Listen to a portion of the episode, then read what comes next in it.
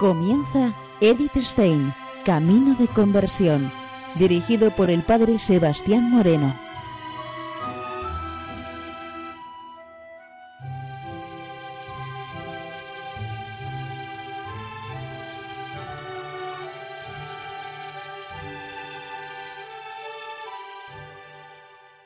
Buenos días, no de Dios. Seguimos conociendo a Edith Stein, Camino de Conversión.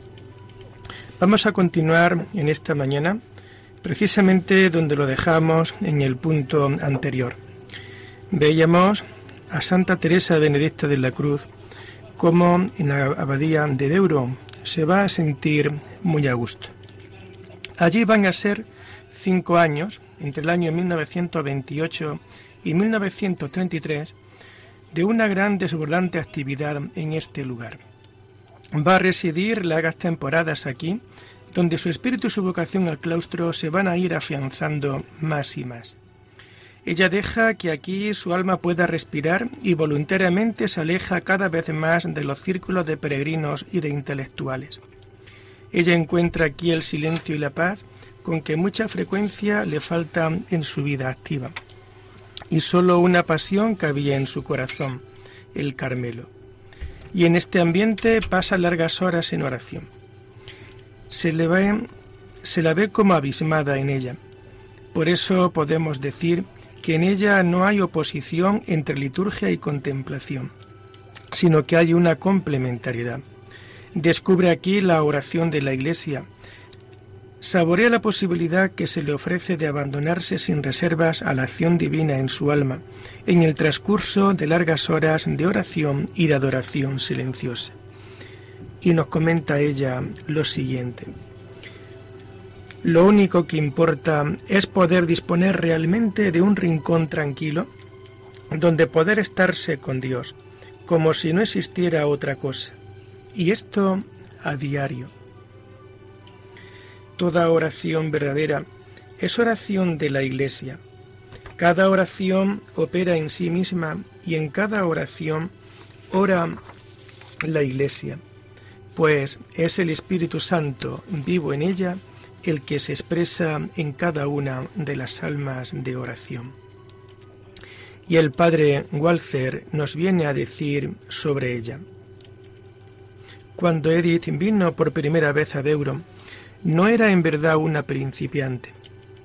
Traía en su interior tanta riqueza que en la atmósfera monástica de este rincón retirado del Danubio descubrió pronto su propia patria, por más que no precisase experimentar una transformación o aprender algo nuevo. Edith aprecia de este hombre su seguridad doctrinal, su piedad sólida y sobria, nutrida en la tradición bíblica, patrística y litúrgica de la Iglesia. Su amable discreción en el contacto con las almas.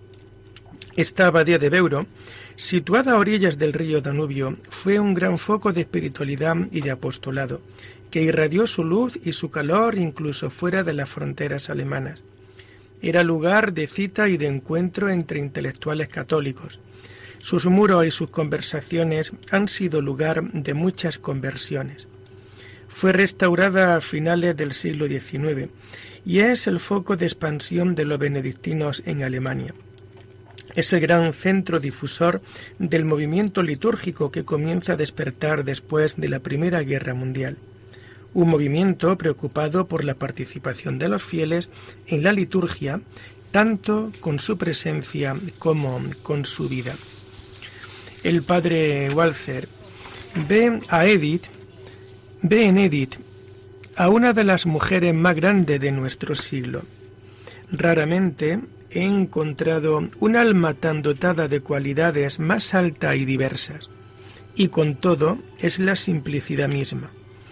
De una capacidad muy viril, su comportamiento era extremadamente femenino. Poseía una viva sensibilidad, una delicadeza de sentimientos muy maternal, pero no trataba de satisfacer esa ternura ni de imponerla.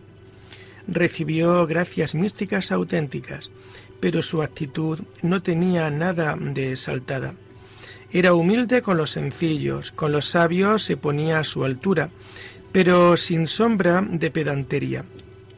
Era tal su comprensión del prójimo que casi estoy tentado a decir que con los pecadores se sentía una pecadora. Como San Pablo, se había hecho todo a todos a fin de ganarlos para Cristo.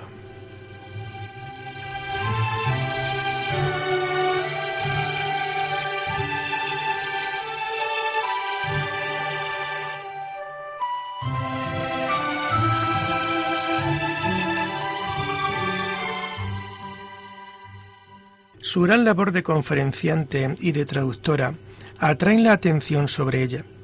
Ve que no, ve que no se puede alternar la enseñanza con el trabajo científico. Edith, siguiendo el consejo del padre Walzer, renuncia a su puesto como profesora en Espira, después de haber madurado largamente su decisión. Es el jueves 27 de marzo de 1931 y desde ahora se va a consagrar a su apostolado de conferenciante y a sus trabajos filosóficos. Pero unido a esto va sintiendo con una fuerza mayor una seria atracción al Carmelo. Nos comenta ella lo siguiente. El jueves me he despedido de Santa María Magdalena. Santo Tomás ya no se contenta con las horas libres. Quiere que me dedique a él por entero.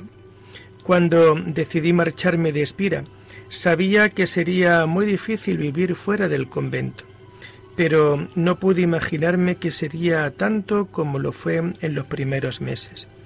A pesar de todo, en ningún momento me he arrepentido, pues no tengo la menor duda de que las cosas son como tienen que ser.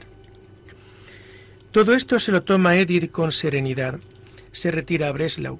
Su madre quería tener cerca a Edith y Rosa necesitaba el consuelo de su hermana, pues está deseando ardientemente entrar en la Iglesia Católica y no se atreve a solicitar el bautismo por no herir más a su madre. Edith la anima a la paciencia. Su madre aún no se ha recuperado de la conversión de su hija y a veces las relaciones familiares son tensas. Ella sigue dando conferencias.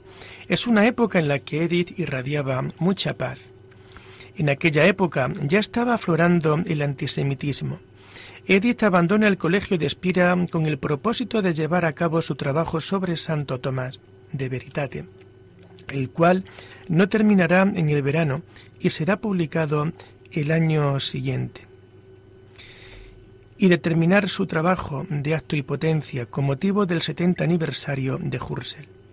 Y tras una larga temporada de conferenciante es cuando de nuevo considera la idea de solicitar la autorización para enseñar en la universidad.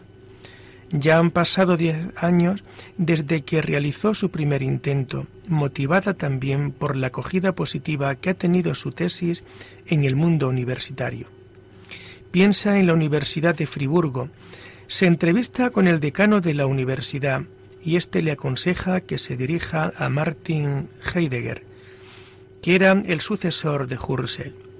Heidegger apenas manifiesta entusiasmo por sostener la candidatura de Edith, por tratarse de una mujer católica y porque no quiere respaldar la candidatura de estudiantes judíos y también porque él es condescendiente con el nacionalsocialismo, que se encuentra en pleno auge. Y le aconseja que se dirija a su colega eh, Honecker, que era conocido por sus convicciones religiosas, pero también éste se desentiende. También tiene otras posibilidades de concurso a la cátedra en Gotinga, en Hamburgo y en Kiel. Pero en ninguna de estas universidades Tampoco se da concurso a Edith. Hay prejuicios contra la docencia de las mujeres y se estaban viendo los primeros efectos del antisemitismo ya muy latente. Y le ofertan una plaza de profesora en el Instituto Alemán de Pedagogía Científica de Münster para la primavera del año 1932. Allí establecerá contactos con profesores del instituto, catedráticos, estudiantes. Aquí se quería crear los principios básicos de una pedagogía católica. Mientras espera la apertura del trimestre, Edith decide pasar una temporada en Friburgo, en las oblatas benedictinas de Santa Lioba.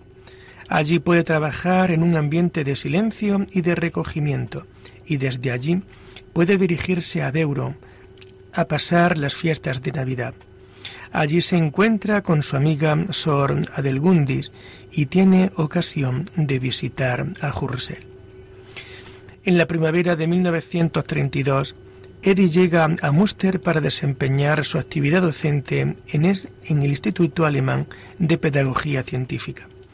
Uno de sus principales representantes era el gran filósofo católico Peter Guss, quien mantuvo una gran amistad y respeto por Edith. Ella se alojaba ahora en el Colegio Mariano, que era una residencia para jóvenes regido por religiosas. Tenía una habitación muy sencilla. Nos comenta, vivía en el Colegio Mariano en medio de un gran número de estudiantes cariñosamente atendida por las religiosas de Nuestra Señora. Ella emprende ahora esta nueva andadura con miedo, pues hace mucho tiempo que ha salido de la universidad y teme no estar a la altura. Muy pronto se encuentra como en su casa, da conferencias a las residentes. Sus alumnas supieron apreciar su enseñanza, su capacidad de entrega y lo radical que era en su enfoque del mensaje cristiano. Sus colegas y sus alumnas la acogen con entusiasmo. Allí permaneció durante un año, pero con muchos frutos y con una labor ejemplar.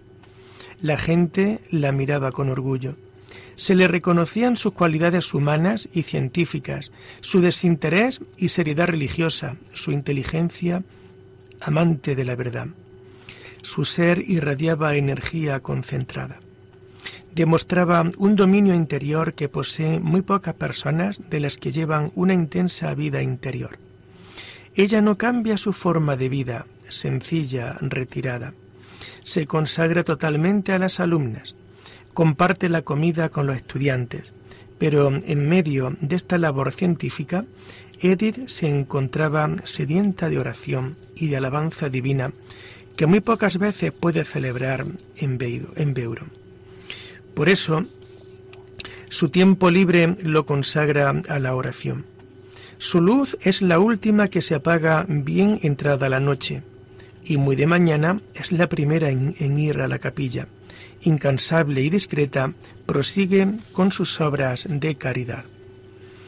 Edith se ve durante este tiempo muy limitada y así en una carta con fecha del 13 de noviembre de 1932 nos dice lo siguiente. En estos últimos meses he hecho rápidos progresos en la toma de conciencia de mis limitaciones. Sencillamente no es muy fácil estar en un puesto de responsabilidad que requiere tantas cualidades que a mí me faltan. El tema de sus cursos a los estudiantes es el sujeto. Es lo que va a ocupar el lugar central de su reflexión. Y la fama que le aportan sus trabajos sobre Santo Tomás hace que le inviten a participar en verano de 1932 a la jornada de estudios tomistas que tienen lugar en Juvisy, Francia. Pero su estancia en Münster tan solo va a durar un año. Su trabajo se vio bruscamente interrumpido con la subida al poder en 1933 del nacionalsocialismo. Esto fue para Edith el fin de su trabajo profesional. Y nos comenta ella lo siguiente. Me gustaría saber cómo ha llegado Hitler a ese horroroso odio contra los judíos.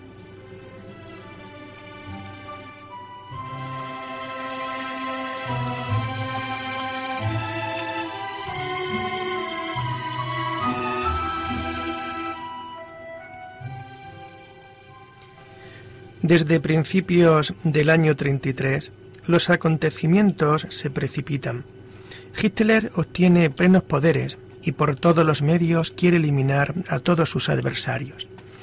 Ella sabía que desde ahora sus días en la enseñanza y en el mundo estaban contados. El instituto en el que trabajaba era del todo católico. erigido y financiado por la Liga de Maestros y de Maestras Católicos. Por eso, ella piensa ahora en el fin de su carrera docente. El 25 de febrero de 1933, año santo jubilar de la Redención, Edith pronuncia su última lección. Al comunicársele que ya no podía seguir con su labor magisterial en el instituto, escribe lo siguiente. Recibí el comunicado muy serenamente. No necesitaba ser consolada. Ya no quedaba para mí ninguna otra posibilidad en Alemania. Nuestro instituto ha sido también arrastrado a la crisis. Este semestre no puedo dar clases a causa de mi procedencia judía. De momento esto está arreglado para mí ya que se espera que mi trabajo científico habrá de favorecer otra vez la causa católica. Pero yo no creo en una vuelta al instituto, ni en absoluto en la posibilidad de una actividad docente en Alemania. Si mi enseñanza no es tolerada aquí, en este establecimiento, es que no existe para mí cátedra en Alemania.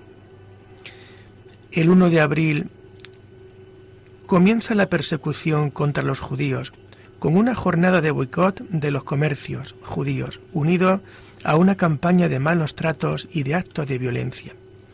La legislación antisemita entra en vigor con la exclusión de los judíos de la administración y de las profesiones liberales. El 7 de abril se hace pública la definición de Ario, todo alemán cuyos padres y cuyos cuatro abuelos son de raza blanca y de religión cristiana. El 19 de abril pierde su puesto de trabajo y la posibilidad de enseñar en Alemania.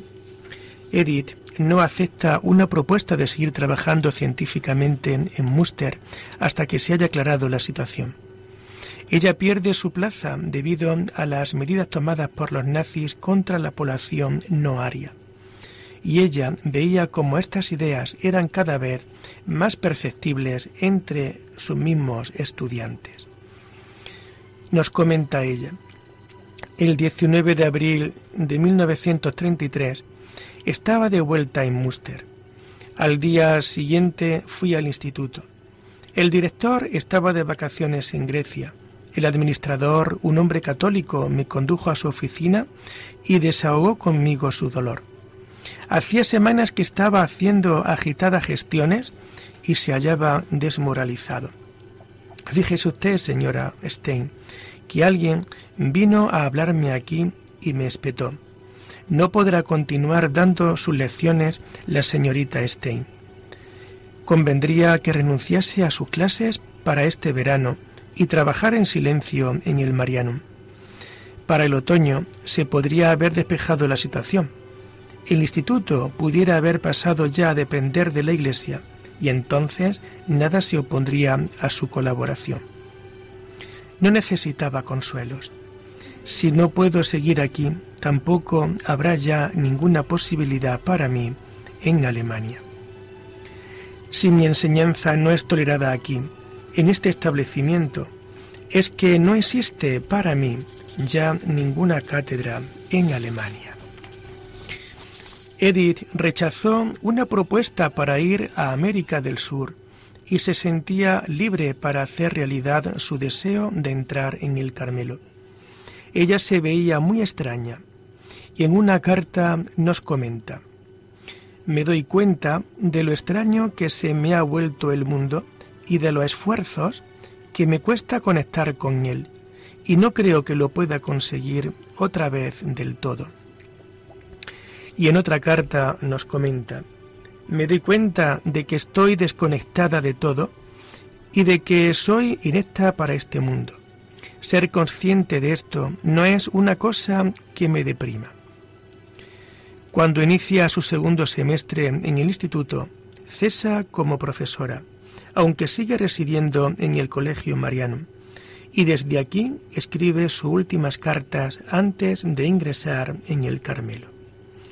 Edith, con un, con un secreto horror, observa las investigaciones que hay contra los judíos, los cuales, en un fanático racismo, son estigmatizados como autores de los males políticos y morales del país. Se da cuenta de que la cruz va a caer de nuevo sobre su pueblo. Piensa ahora por su pueblo, teme por sus seres queridos. Y es que esta época, cuando Edith encuentra la amistad de la Madre Petra, que es la superiora de las Ursolinas en Dorsten, con esta mujer, Edith puede hablar de sus aspiraciones a la vida religiosa y de sus problemas. El pueblo judío cada vez se veía más perseguido, eran privados de su empleo, se levantaban falsos testimonios contra ellos, y Edith vive todo esto como un insulto a la humanidad de Cristo. Se da cuenta de que no puede seguir poniendo en peligro al Instituto Católico, su alma se ve agitada y reflexiona sobre lo que se debe de hacer. Quiere acudir en auxilio de su pueblo y le pide al padre Rafael ir a la Santa Sede para que una encíclica, del Papa pudiera cambiar esta situación. Pero ella no cayó en la cuenta que entre los dictadores escuchar la voz de la Iglesia hace aumentar el odio. Hay otro dato que vale la pena señalar como factor que hace intuir a Edith el final de su carrera científica. Se encuentra cansada y sin ánimo de hacer un trabajo científico serio de actualización tanto filosófica como teológica. Nos dice ella, si fuera 15 o 20 años más joven y estuviera libre para hacer lo que mejor me pareciera, comenzaría otra vez desde abajo con el estudio de la filosofía y de la teología. Y ahora piensa Edith de nuevo en entrar en el Carmelo. Unos diez días después de mi retorno de Beuro, me vino el pensamiento, ¿no sería ya tiempo por fin de irme al Carmelo? Desde hacía doce años era el Carmelo mi norte, desde que en el verano de 1921 había caído en mis manos la vida de nuestra Santa Madre Teresa de Jesús y había puesto fin a mi ansiedad y a la búsqueda de la verdadera fe. Cuando recibí el santo bautismo el día de Año Nuevo de 1922, pensé que aquello era sólo una preparación para mi ingreso en la orden. Entre los años 1922 y 1933 se produce en ella una revisión y un reajuste de su pensamiento filosófico según los principios de la verdad católica. Quiere cultivar la ciencia como un servicio a Dios. Conoce el pensamiento de Santo Tomás de Aquino, traduciendo la Suma Teológica, y ella encuentra aquí el fundamento de la verdad. Es la verdad objetiva de Dios que da seguridad y firmeza a todo conocimiento humano. Así que si con Santa Teresa encuentra la verdad, con Santo Tomás encuentra sus fundamentos metafísicos. Edith encuentra en el método tomista que parte de las verdades objetivas que vienen dadas por la revelación, los santos padres, la tradición y las confronta con la realidad, lo que el método fenomenológico no lo puede ofrecer, el conocimiento de Dios como verdad suprema. El método fenomenológico de Edith está abierto a la existencia de esas verdades como nuevas posibilidades. Dios es el fundamento absoluto. En su obra filosófica Ser finito y ser eterno, Edith quiere integrar el método tomista y el fenomenológico. Ella busca la verdad práctica en la que se fundamentan los valores humanos y el sentido de la vida su correspondencia con Edwin Conrad Martius es importante para poder conocer su evolución en este pensamiento de Edith. El día 30 de abril de 1933, Domingo del Buen Pastor, se celebraba en la iglesia de San Ludgerio la fiesta de su santo patrón, con trece horas de adoración. A última hora de la tarde me dirigí allí y me dije, no me iré de aquí hasta que vea claramente si tengo que ir al Carmelo. Cuando se impartió la bendición, tenía yo el sí del buen pastor. Y el 7 de mayo de 1933 escribe, No puedo impartir clases en este semestre por mi origen judío. No te preocupes por mí, el Señor sabe lo que me prepara.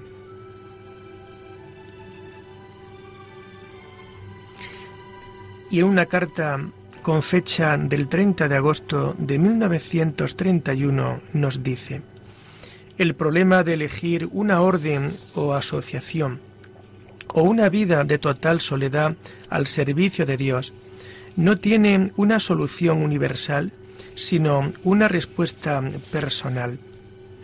La multiplicidad de órdenes, congregaciones, es una expresión de la diversidad de signos y de la diversidad de los hombres. Un solo cuerpo, pero con muchos miembros, un solo espíritu, pero múltiples dones. Tómate para recogerte en la iglesia todo el tiempo que necesites para encontrar paz y sosiego. Eso solo puede hacerte bien. Tu trabajo y la gente con la que tienes que tratar saldrán también beneficiados.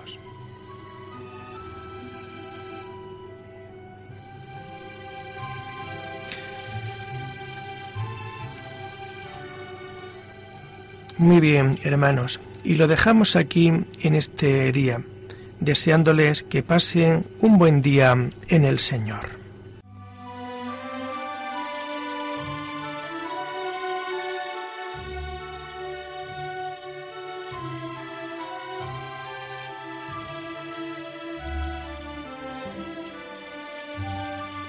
Han escuchado Edith Stein, Camino de Conversión con el padre Sebastián Moreno.